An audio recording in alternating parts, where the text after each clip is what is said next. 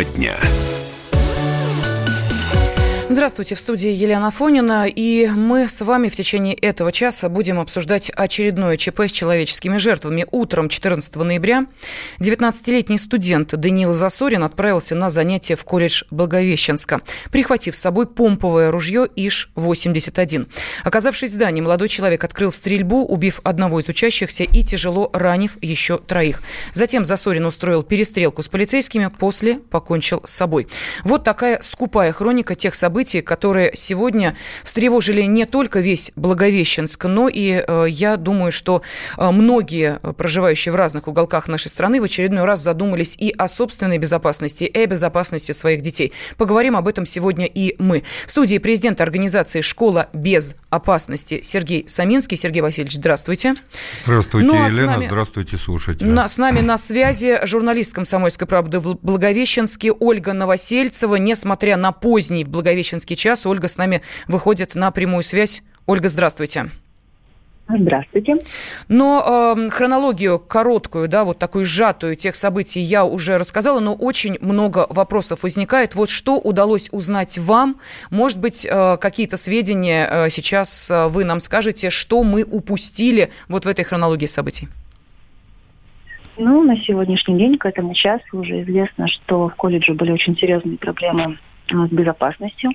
То есть там не было ни рамки металлодетектора, и сам охранник, который в этот день дежурил в колледже, у него нет ни разрешения на работу, ни подготовки как таковой, и ну, категории ему никакой не присваивали. Сейчас этот человек уже задержан, и также задержан э, директор охранного предприятия, которое занималось охраной колледжа. А сейчас следователи выступают с предложением о заключении его под стражу. Также возбуждены уголовные дела на сотрудников колледжа, которые халатно отнеслись к организации безопасности. Ну, а то, что касается самих событий, удалось узнать, почему, собственно, э, студент устроил эту бойню? Ну, над выяснением точных причин сейчас работают следователи. А слухов, домыслов, конечно, в городе полным-полно не знаю, стоит ли их пересказывать. Конечно, ну потому что, э, насколько да. я понимаю, есть разные версии. Э, от э, самой, ну, такой фантастической, которая включает в себя якобы несчастную девушку, над которой там поиздевались, и он отомстил, и заканчивая самой бытовой, просто он, простите меня, был тем молодым человеком, над которым все глумились и издевались, и просто не выдержал. Так вот, какая версия, по вашему мнению, наверняка же вы общались и с его однокурсниками, и с педагогами, какая версия приоритетная по вашему журналистскому мнению? Ну, скорее всего, здесь именно второй случай, потому что многие одногруппники да, этого молодого человека, точнее, однокурсники, рассказывают, что к нему в группе относились плохо, то есть обижали его на протяжении вот всего этого времени. То есть он уже на четвертом курсе, значит, но это продолжалось в течение вот четырех лет. Парень не выдержал и взялся за ружье. А что известно о самом парне? Ну, известно, что он из довольно благополучной семьи. Он жил с мамой, отчимом, маленьким братишкой. Его характеризуют как неконфликтного молодого человека, без вредных привычек. Ну, это выдержки из его характеристики школьной. Там он не конфликтовал ни с преподавателями, ни с учениками. Был всегда исполнителем, но опять же отмечает, что он был очень замкнутым и доверялся только самым близким своим людям. Угу. Скажите, пожалуйста, Оля, вот э, насколько мы понимаем, в преступлении он э, задействовал то самое охотничье пятизарядное ружье, которое принес из дома, причем владел он вполне официально. Он состоял в каком-то клубе охотников, э, кто-то из его семьи занимался охотой. Почему такое увлечение у него появилось? Ну, как нам стало известно, опять же, из разговоров с очевидцами, да, со знакомыми, молодой человек сам попросил купить ему. Ну, то есть он накопил денег сам, причем он купил это ружье, а родным сказал, что собирается заниматься охотой. Ну, э, всего один раз он выезжал на стрель, ну как в общем, за город, но стрелял по банкам. Угу. А родным он жаловался на э, то, что у него не все в порядке с э, однокурсниками в колледже? Ну, пока нам не удалось переговорить с его родными, сами понимаете, что сейчас мы немного не в том состоянии, чтобы разговаривать с журналистами. Поэтому пока ничего не могу сказать на этот вопрос. Угу.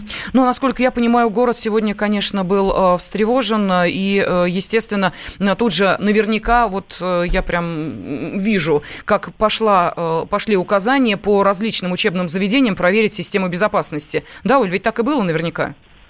Да, конечно, как всегда, после громкого ЧП у нас начинаются проверки, усиление мер безопасности. Насколько это будет эффективно в этот раз, ну, покажет время теперь уже.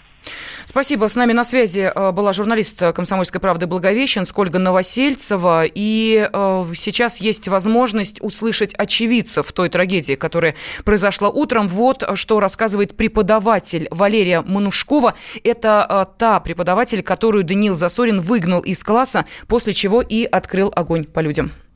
Я была там в кабинете. Была практическая работа. Все ребята сидели за компьютерами. А Данил пришел спустя минут 20, наверное, от начала пары. Он зашел в кабинет, встал в дверях. Он был в куртке, расстегнутый, в, руках, в руках у него было ружье, в зубах сигарета. Он зашел, я сразу встала, говорю, что, что ты делаешь? А он сказал, иди отсюда.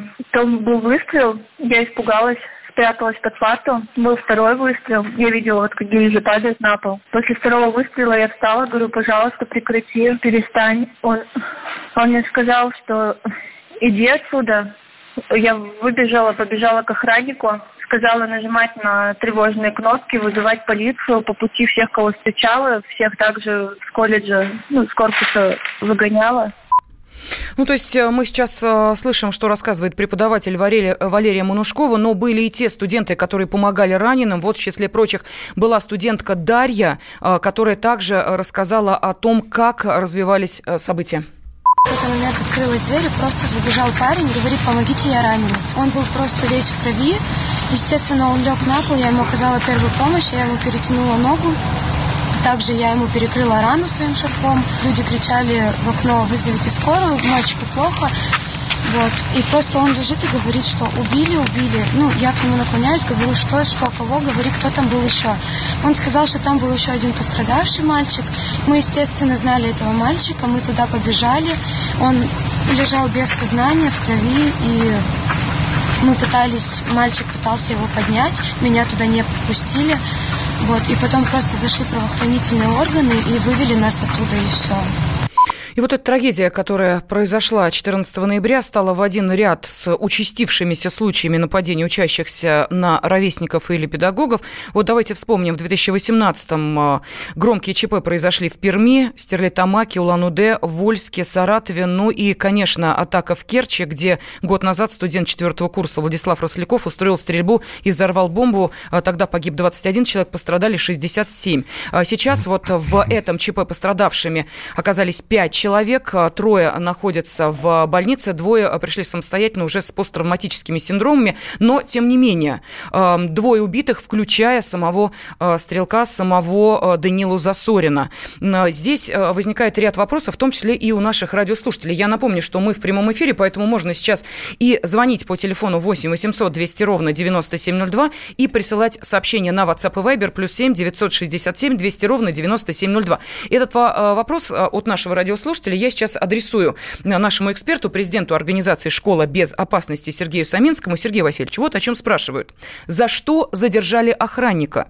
Благовещенск, там зима, ходят в зимней одежде. Неужели он не мог пронести это помповое ружье? Он здесь учился, в отличие от ЧП с ребенком в детском садике, когда охранник пропустил незнакомого человека. Э, ну и в итоге нашли козла отпущения, но имеется в виду э, задержанного генерального директора частной охранной организации «Сириус» А, и э, также э, того человека, который и охранял это учебное заведение. Вот этот сотрудник, он тоже задержан. За что, спрашивают? Ну, есть за что. Охранника задержали за незаконное занятие охранной деятельностью у него не было соответствующего правового статуса. Когда кто-то говорит здесь о каких-то разрешениях на работу, надо понимать, что частным охранником может быть только гражданин Российской Федерации. Ему не нужны никакие разрешения на работу. И он иметь должен удостоверение охранника, он должен иметь установленную личную карточку охранного предприятия, он должен, ему должен быть присвоен квалификационный разряд, либо четвертый, либо пятый, либо шестой. Без оружия и спецсредств достаточно четвертого квалификационного мобилизационного разряда. Если он а, занимался самостоятельно, не будучи стажером охранной деятельностью, он занимался этим незаконно угу. и должен отвечать. Незнание законов, оно не освобождает от ответственности. Ну, а вот директор, директор частного охранного предприятия за допуск в образовательную организацию незаконного и незаконного охранника, конечно, тоже обязан понести и а, административную ответственность юридическое лицо, у него отзовут лицензию, это по закону так, а сам генеральный директор понесет, я думаю, и уголовную ответственность. Ну, тогда вопрос, опять же, от наших радиослушателей, а почему его до этой трагедии-то не задержали? Ну, имеется в виду, почему документы не проверили, почему к работе допустили, а, кто допустил к работе. То есть а, сейчас опять давайте проверять все охранные предприятия, что ли, после этого ЧП, как это происходит у нас. То у нас а, рамки металлоискатели ставят в учебных заведениях постфактум, когда уже трагедия происходит. Теперь давайте проверять всех частных охранников, так? Это правильно? Но их надо проверять-то все время. Частных охранников надо проверять все время. А проверяющих структур очень много. Основной регулятор mm-hmm. – это управление лицензионно-разрешительной работы Росгвардии. Хорошо, тогда буквально через несколько минут мы э, коснемся этого вопроса. Mm-hmm. И, кстати, те, кто, может быть, работает в частных охранных предприятиях, позвоните, скажите, вас-то проверяют или нет? Тема дня. Благовещенский студент открыл стрельбу в здании Амурского колледжа строительства и коммунального хозяйства. Жертвой стрелка стал один человек, еще трое получили ранения. Сам он свел счеты с жизнью. И сейчас мы пытаемся, говоря об этой очередной трагедии в учебном заведении, ну, действительно очередной, потому что, к сожалению, э, мы с вами вспоминаем и трагедию в Керчи, и другие э, произошедшие громкие инциденты и в Перми, и в Улан-Удэ, и в Саратове. И мы пытаемся понять, вот что в очередной раз мы не досмотрели, где опять то самое слабое звено, и э, носом вот буквально уткнулись в проблему частных охранных предприятий, частных охранных организаций. А следователи уже задержали генерального директора частной охранной организации «Сириус А» после этой стрельбы. А, по версии ведомства, подозреваемый допустил к охране учебного учреждения, в котором произошла трагедия, сотрудника, не имеющего разрешения на работу. Сотрудник тоже задержан. С нами в студии президент организации «Школа без опасности» Сергей Саминский. И на связи с нами первый заместитель комитета по обороне Госдумы Александр Шерин. Александр Николаевич, здравствуйте. Добрый вечер. Добрый вечер. Вы когда узнали об этой трагедии? Ну, сегодня, как и все, ехал угу. утром на работу в Государственную Думу, прочитал ленту новостей и, конечно, был шокирован, потому что на самом деле все это уже изрядно надоело. Такое горе, когда родители своих детей отправляют в детский сад, в школу, в техникум, в армию, и происходят вот такие вот события. Это всегда неприятно. Тем более сам являешься не только депутатом, но и отцом. Поэтому хотелось бы, чтобы все эти, вот эти проблемы, они решались, э, хотя бы какие-то элементарные вещи предпринимались, о которых много говорится, но, к сожалению, когда мы не выполняем элементарных мер безопасности, которые можно было предпринять, становится вдвойне обидно. Что касаемо ЧОПов, пусть они охраняют частные коммерческие структуры. Там выбирает сам собственник, кого ему нанимать э, на охрану своего объекта. Но когда речь идет о государственных объектах, особенно когда речь идет об объектах э, дошкольного, школьного образования, объекты, которые являются повышенной опасностью массового скопления людей, здесь, как правило, выбирает охранную организацию по результатам торгов. Ну а по результатам торгов побеждает тот, кто меньшую сумму предложил. Ну и, соответственно, если такие маленькие деньги, какой персонал они могут привлечь в своей организации? Зачастую они номинально просто выполняют свои обязанности. Они осваивают деньги, которые из бюджета выделяются для охраны там, детских садов, школ, учебных заведений. А по сути дела, никакой безопасности они не могут обеспечить, потому что низкоквалифицированные кадры могут за такую маленькую зарплату приходить работать в эти ЧОПы. Хорошо, что Поэтому предлагаете вы, Александр я Николаевич? Я в прошлый раз писал запрос на имя Золотова. Я и в этот раз хочу обозначить, что когда речь идет о государственных учреждениях, образовательных, дошкольные, школьные образовательные учреждения, вот техникум, институты, эти, охрана этих объектов должны заниматься представители Росгвардии. Эта структура уже существует, она государственная, мы все равно выделяем на нее денежные средства. И какие, какая разница, если мы из бюджета выделяем деньги для того, чтобы нанимать ЧОП, мы лучше на эти деньги можем немного увеличить, возможно, сотрудников Росгвардии, количество, но люди, которые имеют э, навыки обращения с оружием, люди, которые имеют соответствующую ответственность, за них несут ответственность их командиры, потому что мы сегодня принимаем законы вплоть до того, что в Росгвардию люди попадают через полиграф. То есть сегодня очень жесткий отбор, отбор в Росгвардию. И эти люди хотя бы своим видом будут давать понимать человеку, что он как минимум не войдет в это учреждение, а если войдет, он точно не выйдет.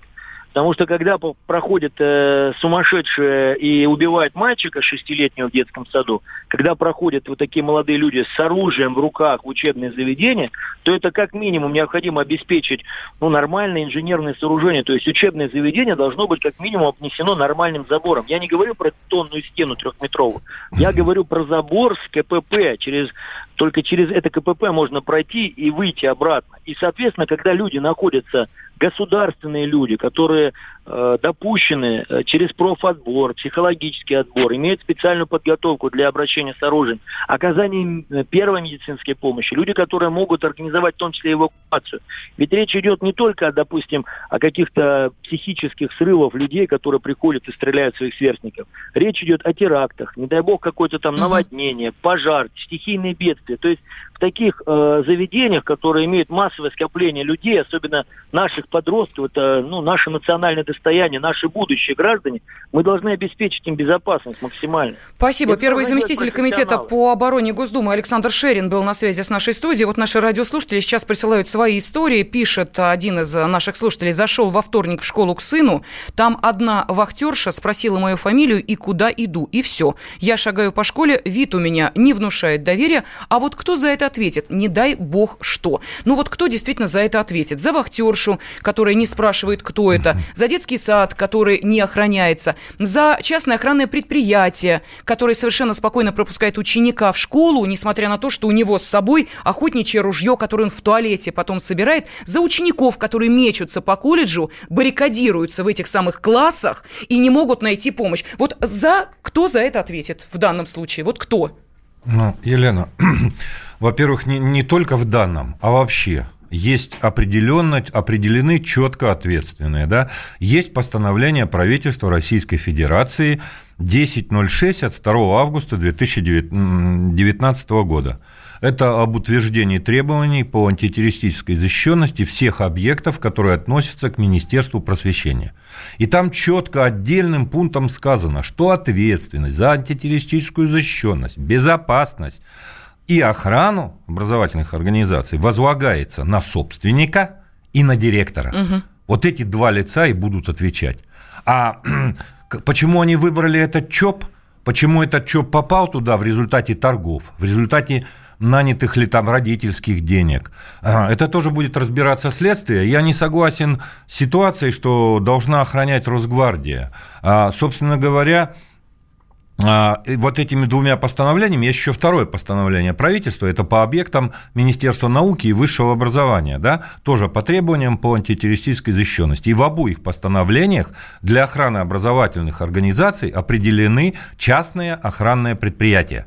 Более того, я хочу сказать слушателям всем, что у нас с 2015 года есть профессиональный стандарт. Называется он «Работник по обеспечению охраны образовательных организаций». Национальный совет по профессиональным квалификациям при президенте Российской Федерации, которым управляет эм, Шохин Александр Николаевич, признал этот вид деятельности как отдельную профессиональную деятельность. А, а по этому стандарту есть программы подготовки. Беда только в том, что этот стандарт добровольный. Угу. Вот, например, в Москве его приняли как обязательный и все частные охранные организации, и решением правительства Москвы, министра правительства Москвы Калины Исаака Осифовича а, для образовательных организаций он обязательный и мы по нему готовим а, охранников ежесменно. А, у нас на связи заместитель председателя Комитета Государственной Думы по безопасности и противодействию коррупции Александр Хинштейн. Александр Евсеевич, здравствуйте. Добрый вечер. Добрый вечер. А скажите, пожалуйста, в данной трагедии все-таки, по вашему мнению, на ком лежит основная часть вины? Я не говорю, что вся, основная часть. Ну, я услышал конец разговора, или точнее беседы, э, очень аргументированный, кстати, квалифицированный. Приятно слышать профессионалов. Э, что касается ситуации, следствие даст ответ на эти вопросы. Моя оценка. Здесь есть бесспорно ответственность со стороны самого образовательного учреждения – поскольку торги проводили они. Здесь есть ответственность частной охранной организации, поскольку они на эти торги заходили, обязательства на себя брали. Сегодня э, первичная проверка Росгвардии показала, что находящийся на охране объекта сотрудник не являлся частным охранником, не имел удостоверения личной карточки, э, являлся работником и досмотрового режима не осуществлял. И с тем же успехом охранная организация могла посадить там свою уборщицу, которая тоже является сотрудницей этой частной охранной организации. А простите, бога ради, что значит э, не осуществлял э, досмотровой деятельности? Досмотра? Угу. Ну, это значит, что э, вот можно было посадить, как я уже сказал, уборщицу, а можно было поставить бронзового матроса со станции метро Площадь Революция. Он был, был бы ну, ровно таким, он бы выполнял ровно те же функции. Тогда зачем этот человек находился в ну, учебном... Вопрос, вопрос, который следует задать, первое, учредителю, то есть тому, кто заключал договор, второе, тому, кто этот договор выполнял. Александр Алексеевич, Здесь... смотрите, нам пишут наши, ради... прошу прощения, пишут радиослушатели, а, вот а, в какую версию высказывают. Ну, положил бы охранника первым, решила бы эту проблему. Нет, на один труп было бы больше, началась бы паника, было бы больше трупов. Я не знаю, какую логику преследует наш, э, имеет в виду наш радиослушатель. Это значит, что вообще, что ли, охрану не надо? Ну, следуя этой логике, получается, что так. Значит, с такой оценкой согласиться не могу. Профессиональный охранник в состоянии применить как минимум а, прием самообороны и нейтрализовать 19-летнего студента. Кроме того, если бы 15-летний студент знал, что в здании есть э, досмотровый режим, или по чаяния стоит рамка металлоискателя, он бы сам ружье не понес. Он понес ружье, твердо понимая, что пронесет его беспрепятственно, никаких проблем не возникнет. Но есть комплексная и масштабная проблема. Есть трагедия в Благовещенске, к сожалению, в очередной раз ее подтвердил. Эта проблема заключается в отсутствии критериев и требований к частным охранным организациям, которые э, заключают госконтракты на оказание услуг в сфере образования. Вот все, что я слышал в конце, э, точнее перед тем, как вы меня включили, все действительно так. Есть установленные правительством требования по антитеррористической защищенности, есть ответственность, возложенная на учредителей и руководителей образовательных организаций, но несмотря на позицию Росгвардии, которую она занимает на протяжении последних нескольких лет, и позиция полностью мы Комитете по безопасности Госдумы ее разделяем, э, она, увы, эта позиция сегодня понимания не нашла и формально никак не реализована. Речь идет об установлении дополнительных критериев и требований к частным охранным организациям, претендующим на заключение госконтрактов в сфере образования. Сегодня э, эти госконтракты заключаются по итогам обычных аукционов угу. в рамках 44-го федерального закона. Критерий этого аукциона простой. Кто предложил меньшую цену, тот и выиграл. Да, и мы это поняли. Спасибо. Заместитель председателя Комитета Государственной Думы по безопасности и противодействию коррупции Александр Хинштейн был на связи с нашей студией. Очень много комментариев от нашей аудитории. Зачитаю их через несколько минут. Тема дня. Утром 14 ноября студент Даниил Засорин отправился на занятия в колледж Благовещенска и открыл там стрельбу. В итоге э, оказался убитым один из однокурсников. Даниила сам он также покончил жизнь самоубийством. Еще э, трое человек пострадали в результате этой стрельбы. Следователи задержали генерального директора частной охранной организации «Сириус А» и того сотрудника, который дежурил в этот день в колледже, в здании Амурского колледжа строительства строительства и коммунального хозяйства. Сейчас э, в студии президент организации «Школа без опасности» Сергей Саминский и психиатр Сергей э, Нурисламов. Сергей Валерьевич, здравствуйте, приветствую вас. Вы присоединяетесь к обсуждению этой темы, тем более, что слушатели уже задают вопросы, что называется, по вашему профилю, но пока не об этом. Комментарии, которые пришли по охранным предприятиям. Что нам пишут? Охранник не имеет права досматривать сумки и портфели учащихся. Сергей Васильевич, это так? Нет, это не так. Инструкции по пропускному режиму и в каждой образовательной организации есть положение по внутриобъектовому и пропускному режиму. Там определены определенные позиции. Охранник предлагает предъявить находящийся в сумке школьнику.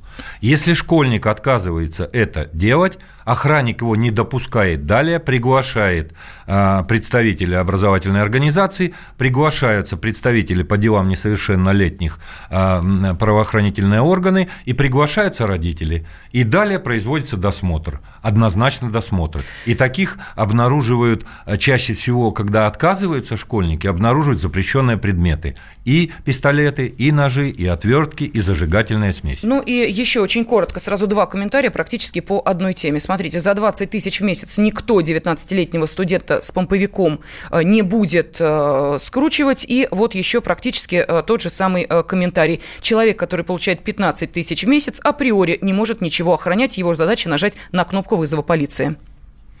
Ну, 15 тысяч в месяц он не должен получать. А все обратно-таки упирается в 44-й федеральный закон, об этом говорил Александр Евсеевич, а, о том, что а, Основное там стоимость. 60% критерий стоимости является основным. Угу. И скинувший демпинговый ЧОП выигрывает, оттуда и выходят эти 15 тысяч рублей. А реально мы предлагаем изменить этот федеральный закон, сделать 40% стоимость, а 60% опыт и деловая репутация. Тогда оплата уже будет гораздо больше, и скручивать не надо. Школьные примеры, я их могу десятки приводить. У нас в Москве 5418 постов. Там происходит один-два раза задержание в сутки на этих 5418 постах. И э, я всегда привожу в пример охранницу женщину, которая пол второго ночи задержала трех бандитов, попавших на территорию компьютерного класса с целью их хищения. При этом она их заговаривала в классе, уже нажав кнопку. И ровно через 7 минут они были, эм, как говорится, правоохранители. Да, но здесь еще один вопрос, который возникает у многих радиослушателей. А зачем, а, собственно, Данилу Засорину 19 лет понадобилось пятизарядное охотничье охотничье ружье. Но вот в интернете появилось видео, предположительно снятое отчимом Данила, и на кадрах а, Засорин учится стрелять из ружья, а рядом с ним вся его семья. Ну, первый вот сюда загоняется, ну. заряжается. Потом заряжается магазин. Матвей, Матвей, я тебе сказал. Сказано? Я тебе сказал. За спину. Вот сюда. Не надо смотреть. За спину. Вообще никогда перед, перед ружьем не вставай. Данил уже зарядил ружье, все. Не лезь. Предохранители снято. Вон бутылка. Вот сюда иди. А, вижу. Попал. Какой звук был. Дал? Ну, отдача такая нормальная. Давай сейчас вот стреляю. Но к лицу лучше не прислонять. Ну, конечно. А, во что стрелять-то, Ну, давай. Не, ветку. Да он просто по воде лупит. Проверяем ствол. О, дымок. Зачем 19-летнему студенту ИШ-81? Сейчас на связи с нашей студией депутат Госдумы Николай Валуев. Николай Сергеевич, здравствуйте. Добрый вечер. Здравствуйте. Добрый вечер. Скажите, пожалуйста, если бы у молодого человека оружия не было, события бы по-другому развивались? И вообще, зачем 19-летнему молодому человеку оружие?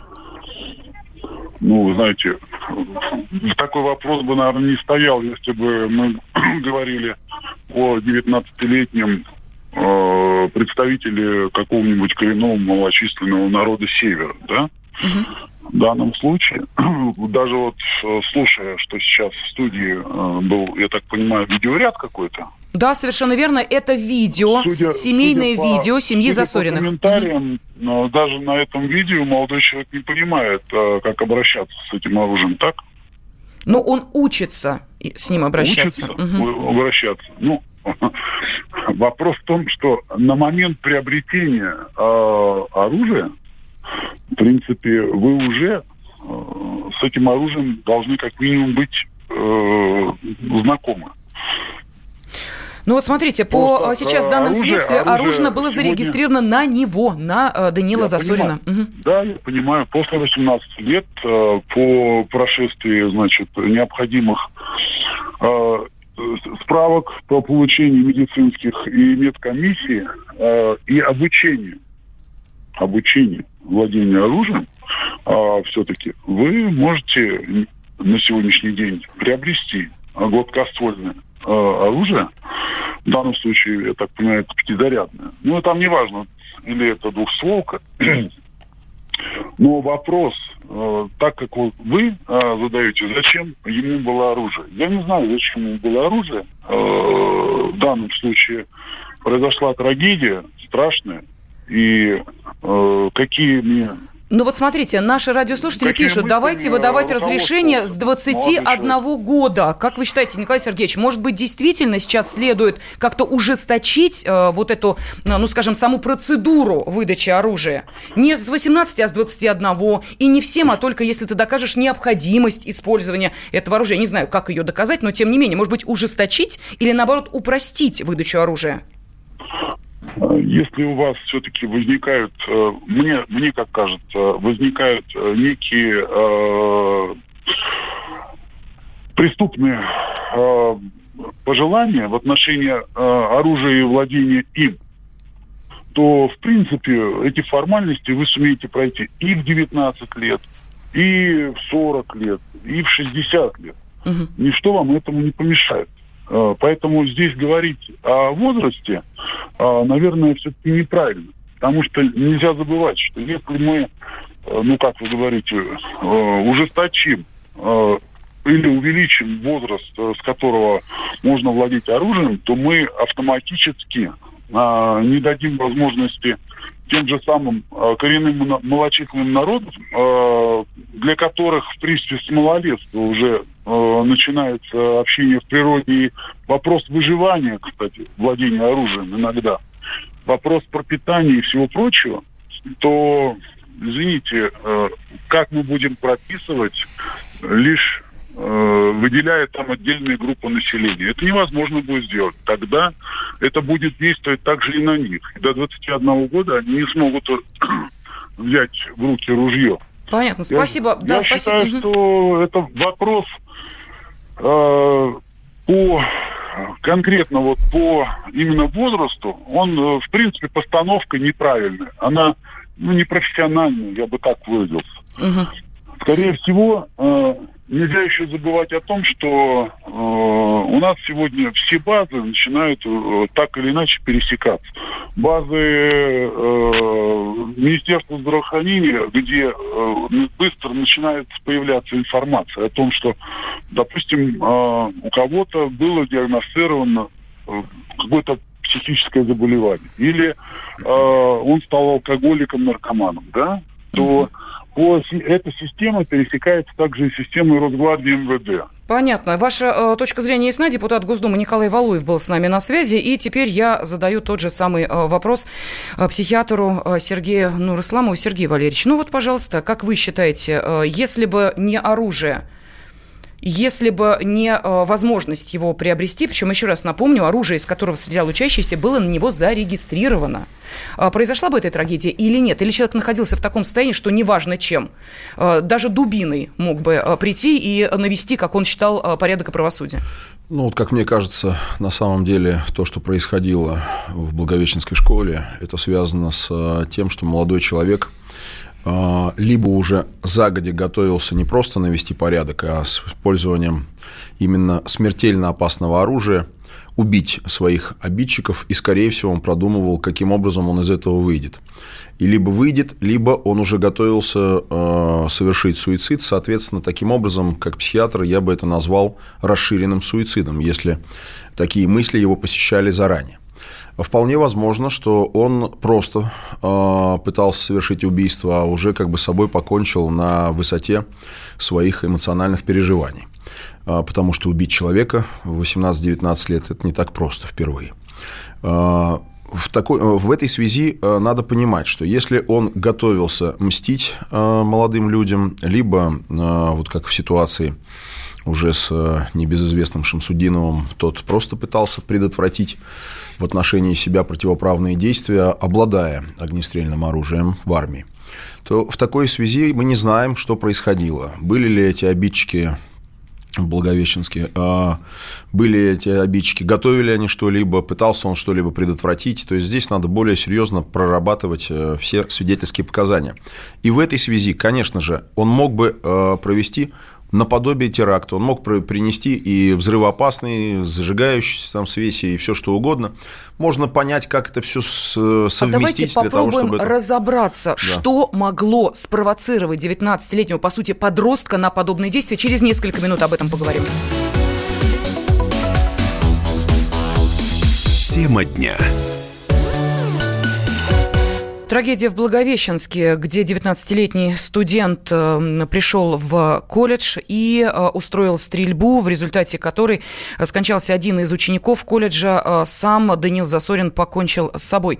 Сейчас мы пытаемся понять, можно ли было предотвратить эту трагедию. С нами в студии президент организации «Школа без опасности» Сергей Саминский и психиатр Сергей Нурисламов. Я хотела бы, Сергей Валерьевич, поскольку мы сейчас переходим именно к той части, которая касается вашей профессиональной деятельности, разбор того, что же происходит с человеком 19 лет, который решается на подобное, услышать, что о самом Даниле говорили его знакомые. Ну, был тихий, спокойный парень, вот, пришел в колледж с ружьем, начал стрелять. 18-19 лет ему было, точно не, не знаю, на компьютерщика учился, четвертый курс, под огрудником. Нет, он был тихий, вообще как бы никто не трогал его, абсолютно никто. Тихий был, никого не трогал. По э, другим же э, мнениям, все-таки, как мы понимаем, э, есть достаточно много людей, которые в том числе и учились с ним в одной группе. Он всегда сидел на первой партии. К нему, ну, мягко говоря, придирались одногруппники, вплоть до того, что устраивали физическую расправу над ним. Он не мог ничем ответить. Один такой случай был не так давно, опять же, по комментариям некоторых из его со учеников-согруппников. Ну и вообще общаться с ним, как говорят, было западло, мол, типа типа испачкаешься. Вот примерно так это комментировали. Вот что молодой человек в таком состоянии, находясь, а как могут развиваться события? А, ну, вот такой буллинг а, школьный, а, такой психологический терроризм, издевательство, когда над кем-то непрерывно издеваются, оно, конечно, приводит в зависимости от личности, а мы имеем разные личности у различных подростков, потому что в данном случае 18-19-летний мы его отнесем к подростку, причем пока еще среднего, переходом к старшему подростковому возрасту. То есть в этот момент разные личности реагируют по-разному – кто-то может э, накапливать вот злобу, внутреннее переживание, внутреннюю агрессию, и когда-нибудь она вырвется. И вырвется она, соответственно, максимально травмоопасна для его преследователей, для тех, кто над ним издевается. Есть варианты, ну, это такой внутренние, может быть, даже там были какие-то шизоидные мотивы, когда внутри это все подготавливается. Шизоид внутри себя общается сам с собой. Я не знаю, я не ставлю диагнозы сейчас угу. никакие, не говорю ни о психопатиях, ни о неврозах, которые могли быть у, в данном случае, убийцы и самоубийцы. А, на самом деле бывают и другие. А, возбудимого психопата никто прямо вот сходу не будет провоцировать, потому что он ударяет в тот же самый момент, как его спровоцировали. А, это другие уже психопаты, да, они не держат аффект, у нас это в психиатрии uh-huh. так называется. И вот этот аффект – это внутреннее состояние раздражения, напряжения, это тот, то состояние настроения, которое у вас появляется. Если вы не держите, и у вас сразу же на лице проявляются эти аффективные вспышки, то понятно, что с вами связываться опасно, потому что вы можете отреагировать э, недоброжелательно по отношению к любому из своих недоброжелателей. Есть те, кто э, задумываются, но они обычно злятся, они говорят, чтобы от них отстали, и они накапливают эту злобу, это с такими паранояльными включениями уже, да.